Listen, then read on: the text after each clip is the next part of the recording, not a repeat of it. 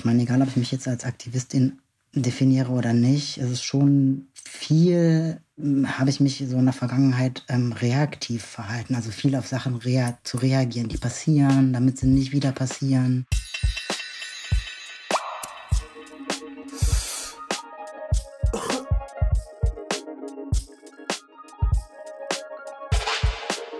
Auf eine Tüte voll Erinnerungen mit Juri Gagarin.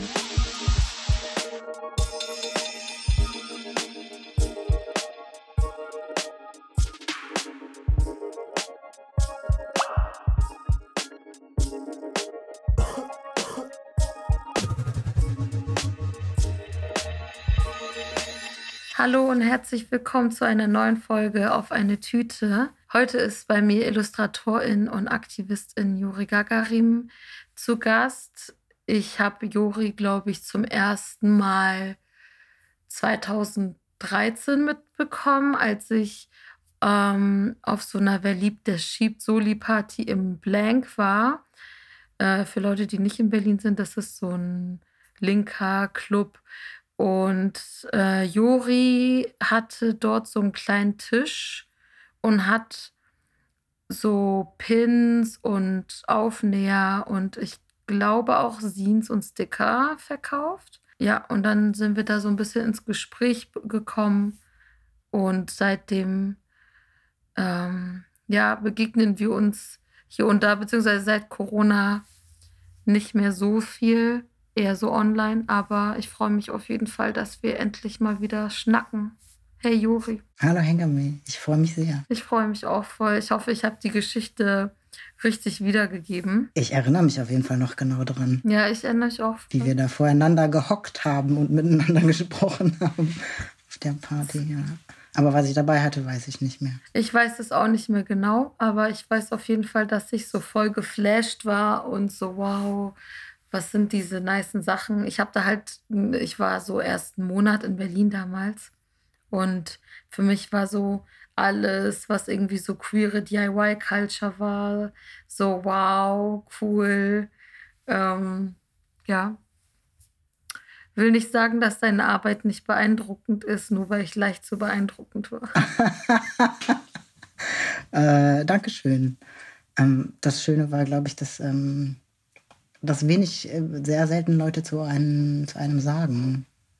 So. Also oft so hinterm Rücken sagen Leute, ey, ich finde die Sachen voll schön oder ich fand die Sachen voll schön, weil ich mache die Sachen ja auch nicht mehr wirklich mhm. oder nur noch so nebenbei.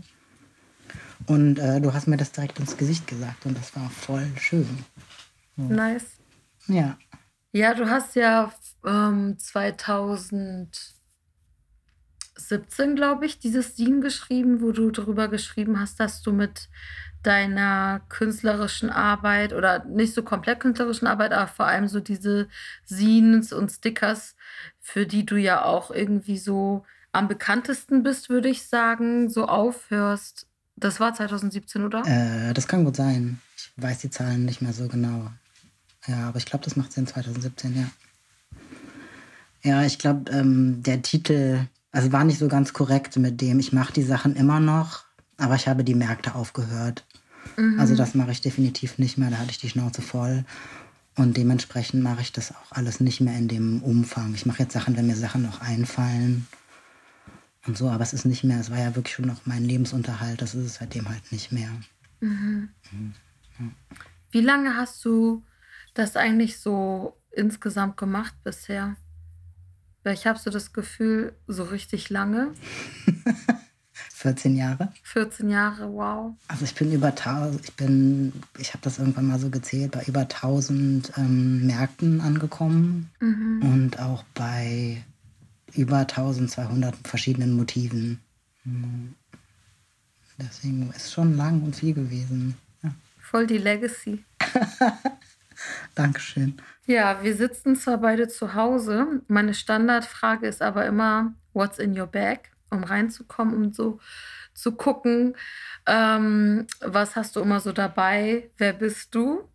Und obwohl das natürlich nicht immer ähm, so aussagekräftig ist, aber manchmal eben schon. Und ich wollte dich fragen, Wenn du unterwegs bist, was hast du immer so in der Tasche? Oder hast du überhaupt Taschen? Äh, ich habe meistens so die Basics, wie so Schlüssel und ähm, Geld, Portemonnaie in, direkt in meiner Hose. Also ich trage meistens Hosen. Und eigentlich immer habe ich auch einen Rucksack dabei. Und da ist meistens auch immer ein, ein Snack. so, nein, ich brauche Snacks, ich muss was zu essen. Meistens habe ich einen Snack dabei und ähm, seit drei, vier Jahren auch ganz oft ähm, meine Parcourschuhe oder im Sommer eine Badehose und ein Handtuch. Weil ich gemerkt habe, dass ähm, seitdem ich mir die Freiheit nicht mehr nehmen lasse, einfach an den See zu fahren oder so, dann ähm, mache ich das auch. Und das ist wunderschön. Ebenso mit Parcours. Voll nice. Und ich habe immer Sticker eigentlich auch immer dabei. Also genau, Aufkleber habe ich auch dabei. Und seit kurzem ähm, ein Solospiel also kleine Spiele habe ich oft dabei. Bisschen weg vom Handy zu kommen. Voll gut, so Analogspiele. Und auch eigentlich richtig nice, immer so Badesachen dabei zu haben, um so spontan in den See springen zu können. Hast du dann deine eigenen Sticker meistens dabei oder andere oder beides? Ich habe meistens meine eigenen dabei, weil ich gerade gar nicht mehr so viel mit anderen tausche. Aber ähm, wenn ich nice von anderen Leuten habe, dann auch das aber hauptsächlich meine eigenen. Und dein Favorite Snack, den du dabei hast? Schokoriegel diverser Art, aber oft auch so Müsli-Riegel oder Nüsse. Um ähm, was mit sich rumzuschleppen, muss man ja auch nicht immer eine Tasche haben, was uns zur nächsten Kategorie bringt, dem Emotional Baggage. Was sind gerade so die Sachen oder die Themen, die dich belasten? Also ich glaube, neben den ganzen Sachen, die so mit Corona aufgetaucht sind, so halt, okay, wie verbringe ich meine Zeit alleine, wie sieht eine Zukunft aus, finanziell und so weiter, versuche ich auch die Zeit, in Anführungszeichen, zu nutzen, indem ich eine bessere Beziehung zu mir selber versuche herzustellen. Ich bin eh viel alleine, deswegen fällt mir das Alleine sein nicht schwer, meistens. Und ähm, trotzdem nutze ich das gerade auch so ein bisschen für so eine Rückschau. Ich bin halt jetzt über 45, also ich bin 45 Jahre alt und gucke halt so ein bisschen, wie mein Leben gelaufen ist und ähm, was will ich da weiter und wo will ich hin und was sind meine Träume und was sind von meinen eigenen Träumen übrig geblieben. Und ich meine, egal ob ich mich jetzt als Aktivistin definiere oder nicht, es ist schon viel, hm, habe ich mich so in der Vergangenheit ähm, reaktiv verhalten, also viel auf Sachen rea zu reagieren, die passieren, damit sie nicht wieder passieren. Und das ist alles gut und es hat auch richtig viele ähm, gute Sachen gebracht und ich meine, die Situation für viele Transleute ist einfach 20 Jahre später einfach auch sehr viel besser geworden. Und deswegen bringt das schon auch was. Und trotzdem gibt es ja auch immer noch eine Privatperson bei allen Leuten oder ein Privatleben und zu gucken, okay, was will ich da eigentlich? Oder warum habe ich nie ein Comicbuch rausgebracht? Möchte ich das gerne? Was sind aus meinen Projekten geworden, die größer sind, als irgendwie so ein Aufnäher sich auszudenken oder ein Sticker sich auszudenken? was ich so nebenbei mache oder oft halt auch eine Reaktion auf ähm, eine blöde Situation mhm. ist. Und ich bin halt, ähm, das war auch der Grund, warum ich aufgehört hatte. Und dieser Prozess ist noch nicht vorbei, hat sehr verbittert geworden an einem Punkt. Und das tut einem nicht gut. Und ich denke, ich kann mich sehr gut wehren und ich kann mich sehr gut über Dinge aufregen. Aber viele Freundschaften hat mir das nicht eingebracht. So. Und ähm, das ist ein Punkt, an dem ich gerade arbeite. Und das ist halt auch nicht immer einfach oder auch nicht immer schmerzfrei, weil ich schon noch zu Selbstboykott tendiere, was auch nicht so cool ist. Und ähm, ja, das ist so der Baggage. Aber eigentlich auch positiv. Also es ist ja ein guter Moment quasi für mich zu gucken, was kann ich anders machen, ich kann Sachen anders machen. Was meinst du mit Selbstboykott? Dass äh, in diversen Situationen ich nicht unbedingt die beste Entscheidung treffe, dass ich oft sehr schnell reagiere und das oft einfach vielleicht in der Situation selber eine gute Entscheidung war, aber längerfristig oft nicht die beste Entscheidung. Ja, und einfach manchmal Dinge mir nicht bewusst sind, dass sie ein Selbstboykott sind. Also Dinge nicht machen, mhm. nicht weil ich keine Lust habe, sondern weil ich dann andere Dinge in dem Moment wichtiger finde, das aber gar nicht meine Dinge sind oder gar nicht meine auf meiner To-Do-Liste stehen und meine To-Do-Liste quasi immer unten ansteht. Und das ist schon auf Dauer ein Boykott. Also ich denke, es ist cool, dass ähm, ich sehr flexibel mit meiner Zeit bin, dass ich flexibel mit meinen Prioritäten bin. Aber wenn am Ende quasi meine Prioritäten oder mein eigenes Wohlergehen immer so ganz unten drauf steht oder wegfällt, dann ist es ein Selbstboykott. Mhm. Ja, du hast für mich voll das große Thema aufgemacht, Äh, also was ich immer voll gut finde, aber ich war so innerlich so die ganze Zeit so am Nicken, als du so von dem reaktiven Handeln und von Verbitterung wegen ein, immer nur reagieren und nie so mal überlegen, was möchte ich eigentlich machen, wenn es nicht darum geht, auf mein Umfeld zu reagieren, sondern einfach das, worauf ich Bock habe, so. Und ich glaube, dass das ein Thema ist, was super viele Leute, die politische Arbeit machen, ob jetzt aktivistisch oder in einer künstlerischen Form oder so, ähm, dass das so eine sehr zentrale Frage für viele von uns irgendwie ist. Weil ich finde, gerade so Social Media beschleunigt das total, in diesen Teufelskreis zu kommen, wo du gar nicht morgens irgendwie überlegst, worauf habe ich heute Bock, sondern was ist für ein Müll passiert und wie reagiere ich drauf? Voll. Also ich meine, kann ich mir vorstellen. Ich meine, gerade du, du bist ja in einer sehr expon exponierten äh, Position. Also wie viele Leute einfach nur mit Absichten Müll über einen ganz persönlich erzählen.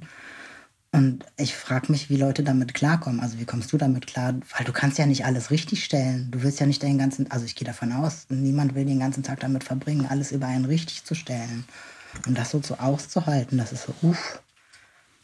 Ich habe da vollen Respekt vor, vor Leuten, die das können. So. Also auch vor dir. Also ich weiß nicht, ob du es kannst oder wie du es machst, aber das ist schon krass.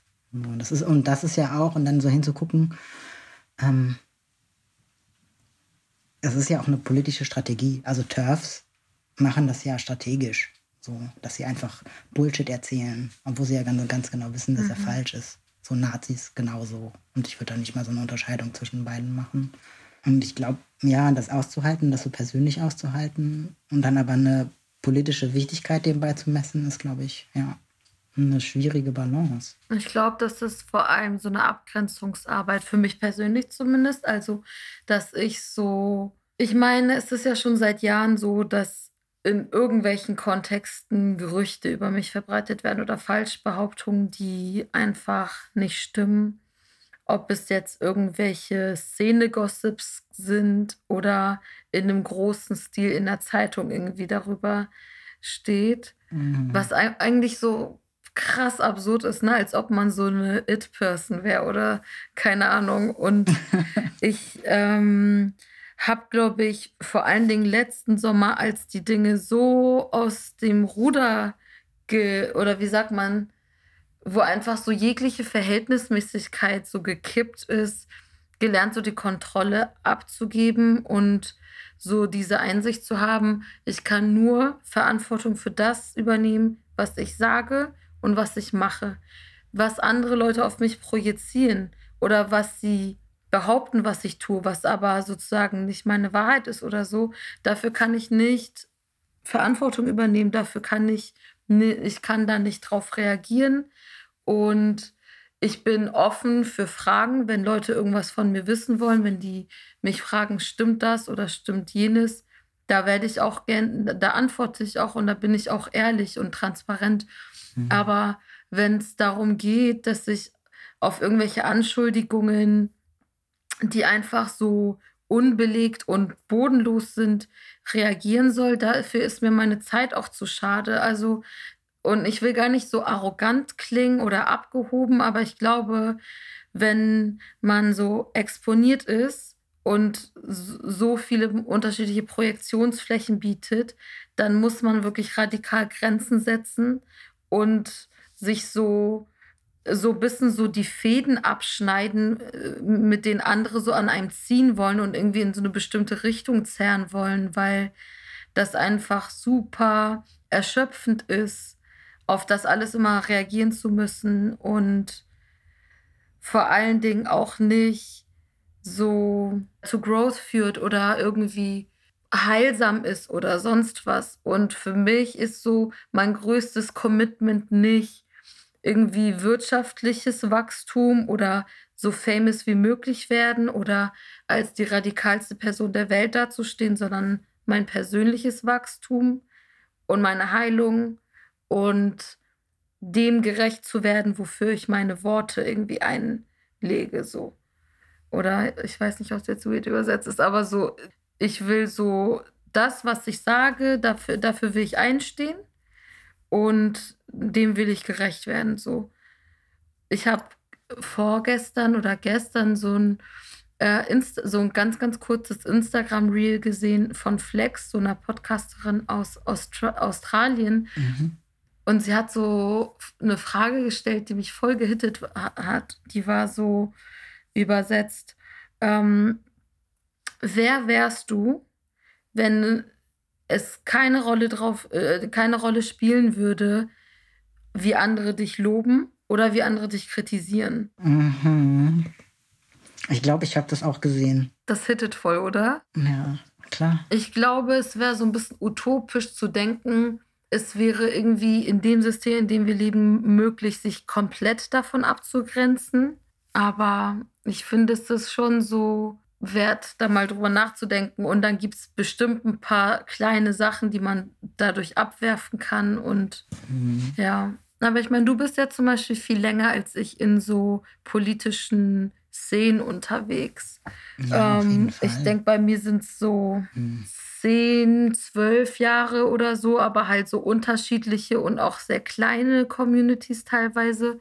Und du machst ja allein schon 14 Jahre lang so, ähm, so eine politische, künstlerische Arbeit und warst sicher davor schon aktiv ähm, oder irgendwie so politisch unterwegs. Hast du das Gefühl oder wie navigierst du denn so Szene-Gossip oder ähm, diese Projektion und Abgrenzungen und das Ding, das zu machen, worauf du Bock hast? Ich meine, was du jetzt erzählt hast mit ähm, keine Märkte mehr machen und mehr so zu gucken, worauf hast du eigentlich Bock, nicht mehr so reaktiv zu sein und so. Das ist wahrscheinlich ein Schritt davon, aber hast du noch andere Strategien? Das ist eine gute Frage. Ich äh, bin, glaube ich, auch immer noch auf der Suche nach Strategien, weil es mir oft nicht gelingt. Also ähm, ich würde mich dann nicht als besonders erfolgreich bisher äh, betiteln. Mhm. Ähm, ich mach, bin dauerhaft in Therapie. Seit Jahren, wo sowas auch Thema ist. Also auch, ähm, wo ich drüber rede, wie gehe ich damit um, dass Leute anonym über mein Privatleben schreiben. Was okay ist, wenn beide Seiten anonym sind, aber genau, es bin trotzdem noch ich so und ich kenne die andere Person. Und ich denke so, okay, ich könnte die andere Person outen, das will ich aber nicht. Also sowas finde ich manchmal ganz schön schwierig zu handhaben. Mhm. Ähm, das führt sicher zu so einer Ohnmacht. Ja, genau. Ohnmacht ist halt ein echt ein gutes Thema. Ich glaube, was ähm, mir am besten hilft, ist, ich habe die Möglichkeit, in unterschiedliche Communities zu gehen. Wenn mir eine Community irgendwie gerade, ähm, ich die nicht aushalten kann oder ich mich in dieser äh, Community nicht aushalten kann, weil ich manchmal keine Geduld habe für Entwicklungsprozesse, die sich halt immer wieder wiederholen über die Jahre, was vollkommen in Ordnung ist, aber gerade halt nicht sich mit meinem Bedürfnis deckt oder so, dann gehe ich in andere Communities. Und ganz platt hilft mir ähm, genau Therapie und mir hilft ähm, auch Parcours, Sport. Also das ist ganz, das ist keine, ja, das sagen immer Therapeuten ganz oft, sie müssen Sport machen, aber tatsächlich hilft mir Sport am, effektiv, am effektivsten, um ähm, angesammelte Wut sinnvoll loszuwerden, ohne dass sie sich gegen mich richtet oder gegen Leute, die es wirklich nicht verdient haben, weil selten trifft ja die Wut die Leute, die es verdient haben. Und meistens geht es ja dann doch irgendwo entlädt die sich, wo sie eigentlich nicht hin soll. Und dann schäme ich mich und dann bin ich in der nächsten Spirale drin und keine Ahnung. Mhm. Genau die Sachen. Und ähm, ja, versuche neue Lachen, Sachen zu lernen. Ich habe letztens gelernt und das finde ich voll gut. Ähm, Lernen ist ähm, Selbstfürsorge. Ich sage, ah, das äh, stimmt. So, so wieder versuchen, mhm. in den mhm. Flow reinzukommen, in mich auf neue Dinge zu konzentrieren, mir Dinge anzueignen, die nichts, anscheinend nichts mit Politik zu tun haben. Die meisten Dinge haben was mit Politik zu tun, aber halt ich meine, Parcours ist auch nicht frei von den ganzen Diskriminierungsmechanismen, beileibe nicht. Und dann aber nicht, dass das im Fokus ist, sondern okay, wir machen das und das zusammen und entwickeln was zusammen. Das ist voll schön. Und ähm, gerade arbeite ich halt äh, handwerklich, wenn ich was bekomme.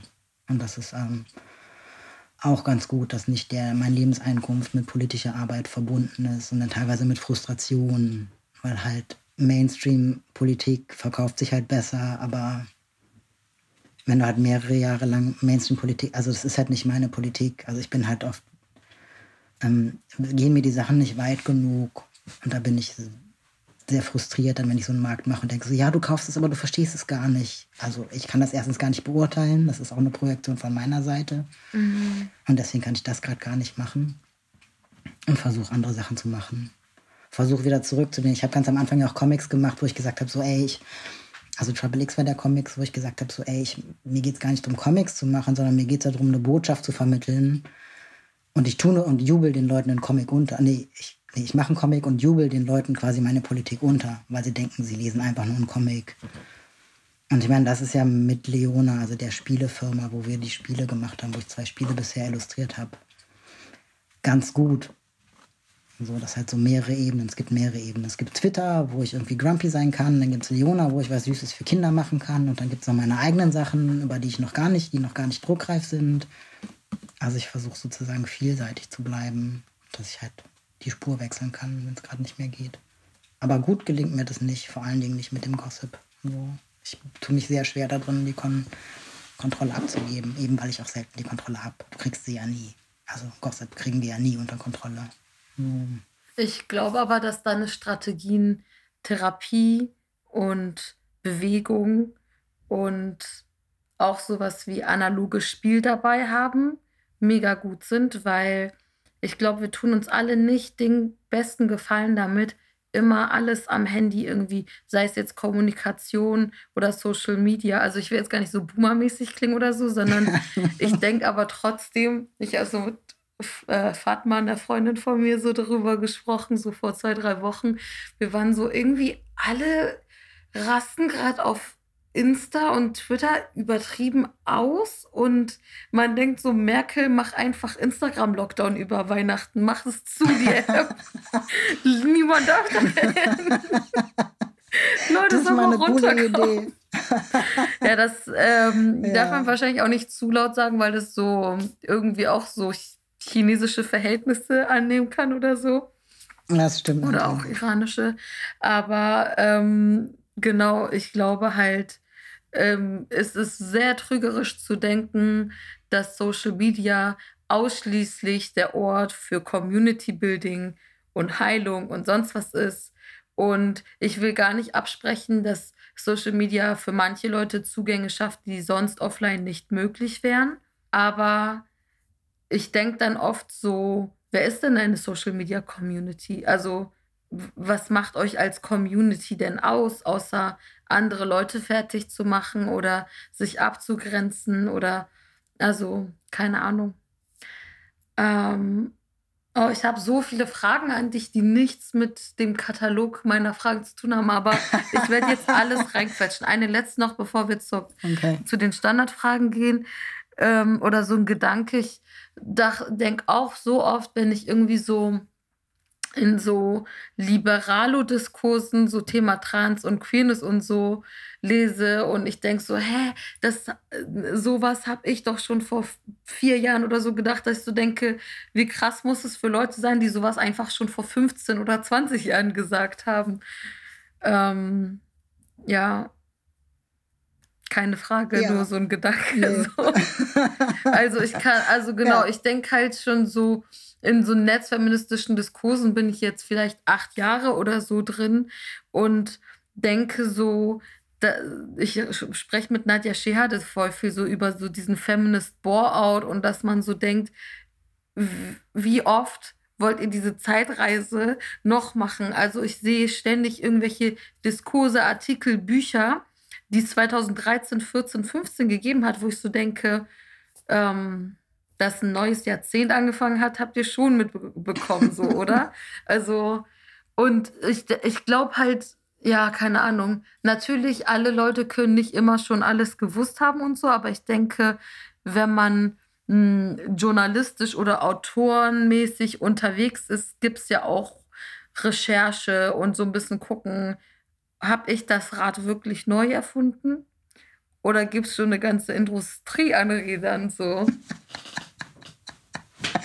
Ja, ich, ich glaube, die, die, die Kunst der Recherche beherrschen manche Leute nicht so wirklich. Oder glauben, dass sämtliches Wissen auf Twitter zu finden ist. Oder halt auch eh online. Und es gibt ja einfach ganz viel ähm, analoges Wissen. Und ganz viel, ähm, glaube ich, ändern sich auch Begriffe über die Zeiten. Ich denke, so die Diskussion ist die gleiche, es ist ein anderer Begriff. Also wie das, ähm, nehmen wir es das Gender-Sternchen. Also die Diskussion, die Argumente, warum, also ich meine, es ist jetzt sowieso schon wieder eine andere Diskussion, aber vor vier Jahren oder so gab es ja, glaube ich, seitdem das Gender-Sternchen auch wieder out war oder keine Ahnung, was jetzt aktuell ist, ich weiß es wirklich nicht. Aber die Diskussion, warum das Gender-Sternchen damals äh, sich jemand ausgedacht hat und eingeführt wurde, sind genau die gleichen, warum es abgeschafft wurde. Und wo, also es sind wirklich die gleichen Argumente, die damals dafür waren und die jetzt dagegen sind. Deswegen ist es manchmal so, okay. Aber um deine Frage, also das war nicht wirklich eine Frage, aber ich glaube manchmal, es geht nichts drum, es geht, glaube ich, vielen Leuten nichts über das Gefühl, selber was rausgefunden zu haben. So, und selber sich Wissen erarbeitet zu haben, ist wie in Therapie. Eine, eine, gute Therapie macht, dass du selber dir die Lösungsstrategien erarbeitest. Und die sind alle nicht neu. Und ich glaube, ähm, vielen geht es da ähnlich. So, ich habe einen Gedanken, das ist ein cooles Gefühl und das schreibe ich dann auf Social Media und überlegen nicht, ob es das schon mal gab. Mache ich ja auch, ich nehme mich da auch nicht von aus. Also ich bin mir auch sicher, dass die Sachen, die ich gesagt habe, ich auch mindestens die Hälfte woanders gelesen habe. Mm. Und aber auch die Hälfte von denen, was irgendwie viel gefeierte Leute auf Twitter schreiben, haben sie auch bei anderen Leuten abgeschrieben und denke so, ich wüsste auch genau bei wem. Ja, ich denke, dadurch, dass, also ich bin so ein großer Fan von so kollektiver Wissensproduktion. Also ich bin irgendwie seit ein paar Jahren, habe ich einen Lesekreis, den ich irgendwie über alles liebe und finde es einfach hm. viel irgendwie geiler in einer Gruppe von vier, fünf Leuten sich gemeinsam was anzugucken und das zu diskutieren, als so dieses ganze Google das doch einfach selber, Google das doch einfach selber. Weil ich glaube, dass so, ja, ich, so verschiedene Thesen oder Theorien oder auch einfach Gedanken, die entstehen einfach in Gesprächen und in einem Kollektiven und eben nicht. Also ich glaube, dieses Bild von dieser äh, philosophischen, theoretischen, whatever, woken Person, die alleine im Kam stillen Kämmerlein sitzt und sich so ganze Sachen alleine überlegt und so, das ist einfach nicht stimmig, weil ähm, das fast immer auch auf aktivistischem Wissen beruht. Und Aktivismus ist nie eine One-Person-Show. Nee, da hast du vollkommen recht. Ja, und ich glaube, das ist auch, was du so äh, vor einigen Fragen gesagt hast, so dieses so rauskommen aus dieser Verbitterung oder so. Ich glaube, ich muss auch selber gucken, dass ich halt eben, wenn ich jetzt sehe, oh, da hat jetzt jemand 2021 das Thema Poli für sich entdeckt oder so, dass ich dann jetzt nicht so, ähm, dass ich so denke, ja, okay, ist doch cool für die Person und nicht so verbittert irgendwie selber in diesen Abgrenzungsmechanismus reinkomme und selber in dieses Outwalking everybody else, was mich an anderen Leuten nervt. Ja. ja. Auf jeden Fall. Kommen wir weg von den Belasto-Themen und zu den Nicen. Und zwar ist meine nächste Frage, was ist deine It-Bag? Wen oder was feierst du gerade? Ich feiere schon tatsächlich eine jüngere Generation, wo ich das Gefühl habe, dass viele Dinge, für die, ähm, und ich finde es absurd, mich als eine andere Generation zu begreifen, aber ich bin einfach doppelt so alt als viele. Und das ist ein wirklich seltsames Gefühl, das ich noch nicht seit so vielen Jahren habe. Ähm, weil ich das Gefühl habe, dass viele politische Dinge einfach zu Selbstverständlichkeiten geworden sind. Und das finde ich voll schön. Auch ein Zugang oder insbesondere zu Trans-Thematiken. So, wenn ich mich dann erinnere, was ist, wie schwer das war, an Informationen zu kommen. Und gerade ist es so okay. Und das ist voll schön. So, natürlich gibt es auch die andere Seite, aber das feiere ich wirklich. Das, ähm, ja, einfach Wissen zu so einem Basiswissen geworden ist, wo ich damals gesagt habe, wow, voll krass. Und das ist heute so selbstverständlich. Das ist voll schön. Also es gibt mir auch Hoffnung, dass sich Sachen eben doch ändern. Vielleicht nicht unbedingt da, wo wir wollen, aber an ganz anderen Stellen. Und wo Leuten das auch gar nicht, also erst mit einem zeitlichen Abstand das so bewusst wird. Das feiere ich. Mhm. Und dass schon auch immer Sachen sich so weitertragen und einfach so brillante Ideen aus Leuten kommen oder ja, Personen wie Kai Cheng Tom, also die, die Autorin aus Kanada, einfach wunderbare Sachen schreibt. Und ich rede jetzt nicht mehr von dem Buch uh, I Hope We Choose Love, sondern ein, also auch, ähm, ich habe einen, einen, Videovortrag von ihr gesehen, ne, das ist einfach schon 25 Schritte weiter. Mhm. Also genau, äh, für die Leute, die es nicht gelesen haben, I Hope We Choose Love geht sehr viel um auch so ein Frustrationsmoment von, was können wir machen, was wollen wir und es funktioniert nicht. Um zwischenmenschliche sexualisierte Gewalt oder auch äh, Gewalt ohne Sexualisierung. Und halt Accountability-Prozesse und Outcalling und Incalling und diesen ganzen Community-Kram, der voll sinnvoll ist. Und ähm, und auch so Cancel Culture, Celebrity Culture. Ich habe das Buch letztes Jahr gelesen. Ich liebe es. Und ich denke, alle Leute, die sich zu Dogmatismus und irgendwelchen schwierigen Mechanismen in aktivistischen und vor allem queeren, linksradikalen Communities was reinziehen wollen, lest dieses Buch. Ja, und die schreibt halt auch und die arbeitet halt weiter. Und das Buch ist ja auch schon zwei Jahre alt. Und mhm. wenn du die Möglichkeit hast, dann irgendeinen Vortrag von ihr zu kommen, hör dir, hör dir den an. Die ist, die ist brillant. Also hat viele Ideen und geht halt auch für mich richtig gut damit um. So, hey, das habe ich noch nicht zu Ende gedacht, aber da ist halt genau so ein Frustrationsmoment, aber das ist cool und das und das meine ich damit auf keinen Fall. Ihr könnt mir das gerne in den Mund legen, aber uh -uh, das ist nicht richtig. Und geht halt richtig cool mit um. Und die ist halt auch knapp über 20. Abgesehen davon, dass ihre Novelle einfach oder ihre Literatur großartig ist. Also ich liebe, wie sie mhm. die Sprache benutzt. Und ich bin nicht vom Fach, aber großartig. Mhm. Das feiere ich auch. Also sie feiere ich und die jüngere Generation. Und aber auch, dass immer wieder Leute sich trauen, ähm, naja, krasse Projekte auf die Beine zu stellen, wie Casaqua zum Beispiel, das es jetzt gibt in Berlin, dieses Community Health Zentrum, das einfach von, mhm. ja, einfach auch von einer älteren Generation von Feministinnen Räumlichkeiten auch übernimmt. So, das finde ich gerade auch ziemlich gut, dass das öfter mal passiert. Und auch Ed, also Ed Grebe, der einfach für, mhm. außerparteilich für den Bundestag kandidieren, kandidieren will. So, ich denke so, okay, geil, ja, go for it. Mhm. Spoiler, Ed ist auch bei mir zu Gast. Ha, sehr schön, ich freue mich sehr. Cool. Mhm. Ja, das sind doch eine Menge nice Sachen in der It Bag. Ja. Gehen wir noch mal ein bisschen zurück in die Vergangenheit mit der Katze im Sack. Was ist etwas, wofür du dich früher geschämt hast und heute nicht mehr? Abgesehen davon, dass ich mich immer noch für richtig viele Dinge schäme und das immer noch ein Thema ist, ähm, definitiv ähm, Sexualität und auch Transsein. Für Teile davon schäme ich mich auch immer noch, aber für Transsein zum Beispiel gar nicht. Und das ist auch ein Unterschied. Also ich kann wissen, dass Sachen okay sind und trotzdem fühle ich mich manchmal cringy oder seltsam damit und denke so, nö, und so und ähm, bin mir dieser Abstand zwischen diesen beiden Dingen bewusst. Ja. ja, das kann ich auf, da kann ich auf jeden Fall relaten, zu wissen, dass etwas eigentlich okay oder valid oder so ist. Und ja, ich gucke mir halt auch immer so gemeine Memes an. Ne? Ich habe mal so vor einem Jahr so ein Meme gesehen, das war so, Your feelings are valid. It's literally everything else about you that isn't. Und ich war so, oh Gott, oh Gott, oh Gott, das ist for me. oh, wie schön. Ja. Ja, ist gar nicht so einfach mit dem You're valid, you're valid, wo ich mir denke, so, ich will das überhaupt nicht und ich brauche das gar nicht. Und dann so, ach, ist aber doch ganz schön manchmal einfach zu hören, das ist okay. Mhm. Aber am besten wirkt bei mir tatsächlich immer noch, andere Leute zu sehen, die No Shame haben. Wo ich denke so, wow, ich möchte ein Stück von dir haben. So, ich möchte dein Selbstbewusstsein haben. Und so mit diesem Selbstbewusstsein auch ähm, über Dinge reden, die voll peinlich sind. Das kann ich in einigen Bereichen, kein Problem. In ein paar Bereichen geht gar nicht, obwohl ich es weiß. Wobei jetzt mein Hot Take kommt, ich denke, Selbstbewusstsein ist wichtig. Ich denke aber auch, manche Leute sind zu selbstbewusst. nee, ich will jetzt ja. gar nicht so Minderwertigkeitskomplexe romantisieren, aber ich denke, nee. die, sie halten mich humble. Schön gesagt. Dem habe ich nichts hinzuzufügen. Dann lass uns von der Scham zum Stolz weitergehen. Und zwar ähm, würde ich gern von dir wissen, was du in der Kategorie eingetütet nennen würdest. Also das geht, die Frage ist im Prinzip, was ist etwas, worauf du stolz bist?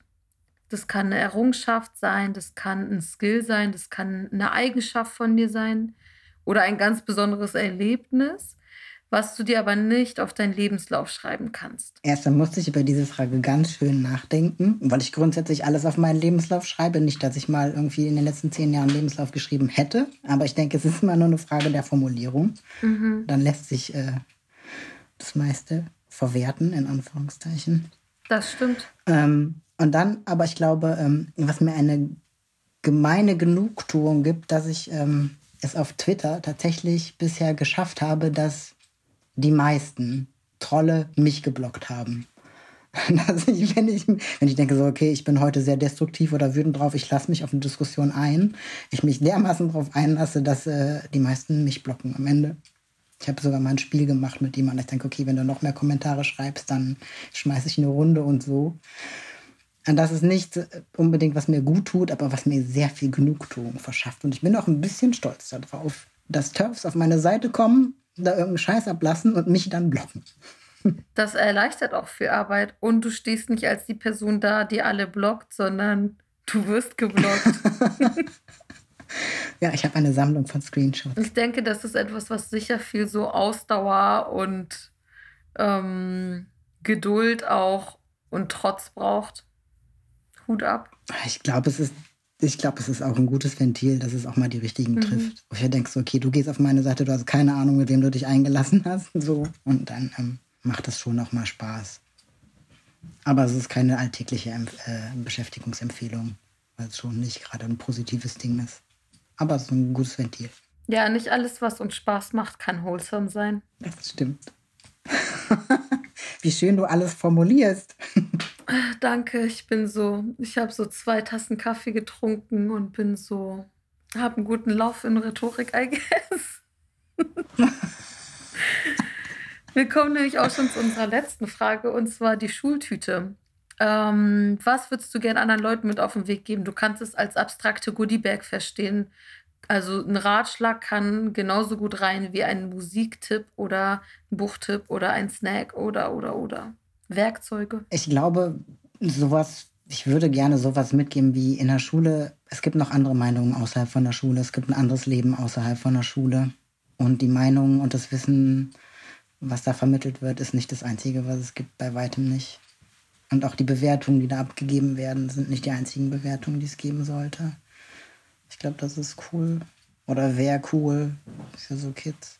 Und einer mein. Ich glaube, du kannst auch die Schule voll gut ersetzen mit allen möglichen anderen Dingen. Also sei es jetzt dein Dorf, deine Stadt, deine Community oder so. Also mhm. wenn so deine Umgebung dich nicht so validated oder so ähm, dir das Gefühl gibt, dumm zu sein, falsch zu sein, whatever, dann liegt es nicht an dir, sondern an deinem Umfeld so. Und ansonsten ähm, den Satz, den ich mir auch selber auf zu Herzen nehme, ist ähm, ja, teach tools, not rules. Also dass halt wir Werkzeuge brauchen, um irgendwie gut klarzukommen und nicht Regeln sondern dass es, glaube ich, wichtig ist, Sachen zu verstehen, um mit Sachen umzugehen. Also wie ähm, ganz oft werden so Sachen gesagt wie, ja, das und das sollst du nicht tun oder mhm. sag nein. Aber wie ich Nein sagen kann, wird mir nicht beigebracht. Vor allen Dingen nicht, wie ich reagiere, wenn mein Nein nicht akzeptiert wird. Also ich denke so, okay, sag Nein hilft mir nicht weiter, also dass ich das Gefühl habe, ich scheiter, wenn es nicht respektiert wird. Das ist voll der gute Satz. Und auch irgendwie so ein Schritt, mhm. der so von so autoritären Strukturen so wegführt. Dass es sozusagen nicht darum geht, irgendwie so eine Checkliste oder so. Oder sozusagen, mh, hm, wo eben genau eben so Methoden über so konkrete Dinge ähm, gestellt werden. Ich muss da irgendwie so dran denken, dass ähm, mein Vater mal auf einem Elternabend von mir, weil sich zur Schule gegangen bin und der so meinte, naja, so, ihr zeigt den Kids einfach immer nur so diesen einen Lösungsweg in Mathe und ich habe das in Iran halt komplett anders gelernt und ich finde das leichter. Warum geht es nicht darum, zum gleichen Ergebnis sozusagen zu kommen auf die eigene Art und Weise und sozusagen statt so starr an dieser einen einzigen Methode so festzuhalten. Und Wahrscheinlich ist es auch etwas, was ich mir so zu Herz nehmen kann, wenn ich wieder so verbittert auf irgendwie so Leute, die ich irgendwie so hängen geblieben finde oder so schaue, dass ich so denke, hey, irgendwie ähm, die Person denkt halt vielleicht nicht exakt genau auf dem Advanced Level, was du dir wünschst für den Diskurs, aber sie ist auf dem richtigen Weg dahin und vielleicht ja, gibst du der Person einfach noch Zeit. Das Ding ist, man hat halt so eine doofe Erfahrung damit, anderen Leuten Zeit zu geben, weil man immer wieder enttäuscht wird. ja, ich finde, du musst auch nicht immer allen Leuten Zeit geben. Also es reicht auch irgendwann. Also keine Ahnung. Ne? Also wie wenn Leute sich entschuldigen und 20 Mal sagen, es, wird, es ändert sich und es ändert sich nicht, dann ist halt auch mal gut. Also. Ja. Aber ich glaube, ja, ist halt nicht so einfach. Ist auch so ein Balance, Balance-Act. Ja, und vor allen Dingen auch manchmal, also ich glaube manchmal ja auch gerade so mit dem Zeitgeben, wenn du denkst, ich habe dir genug Zeit gegeben, so ich habe keine Zeit mehr. Oder ich mag dich, aber es geht halt nicht. Voll. Ich habe auch letztens gelernt, ich weiß nicht, ob das genauso dazu passt, aber mit ne, Grenzen muss ich ja auch nicht einer anderen Person immer, also Grenzen musst du eh immer wieder so, die, die setzt du ja nicht und dann sind sie da, sondern die musst du ja immer wieder sagen, okay, hier ist es meine Grenze, hier ist meine Grenze, hier ist meine Grenze. Aber dass es auch Grenzen sich selber gegenüber gibt. Also ich denke so, okay, ich habe jetzt hier für mhm. mich selber eine Grenze erreicht, wo ich das für mich nicht mehr durchmachen will. Das hat gar nichts mit der anderen Person zu tun. Das habe ich schon 20 Mal von anderen Personen gehört und das 21. Mal, was das erste Mal für die eine Person ist, ist für mich aber zu viel. Mhm. Und das ist genau, das zu kommunizieren, so, hey, okay, das ist meins, das ist meins, das hat nichts mit dir zu tun, go for it, aber ich bin nicht dabei. So. Ist nicht einfach. Also für mich nicht. Nee, voll. Aber ich finde, das ist ein guter Schlussgedanke so. Ja. Jori, vielen, vielen, vielen Dank dir. Ich fand es mega schön, mit dir zu sprechen. Ich finde es immer so schön, mit dir zu sprechen, weil ich dann immer so, so ein Normalitätsgefühl bekomme und so denke, ja, es gibt Leute, die die letzten zehn Jahre Dinge mitbekommen haben und irgendwie das so in ihrem Kopf noch weiter sortiert haben und ähm, die ähnliche Ansätze haben, um irgendwie Dinge anzugehen. Und das schätze ich immer sehr an dir. Deswegen vielen Dank, dass du dir die Zeit genommen hast, dich mit mir auf eine Tüte voller Erinnerung zu treffen. Danke, es war mir eine große Freude. Und ich spreche auch immer gerne mit dir. Ich hoffe bald auch mal wieder in 3D. Sobald wir beide geimpft sind, steht uns nichts mehr im Weg. Yay! ja, danke euch fürs Reinschalten und wir hören uns nächste Woche. Macht's gut. Tschüss.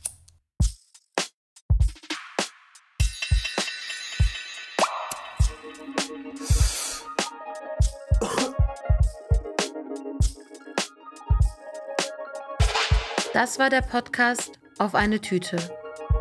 Produziert von Cousin Productions. Jingle Neda Sanae, aka Nedalot. Konzept, Redaktion und Moderation ich, Hengamea Gubifara.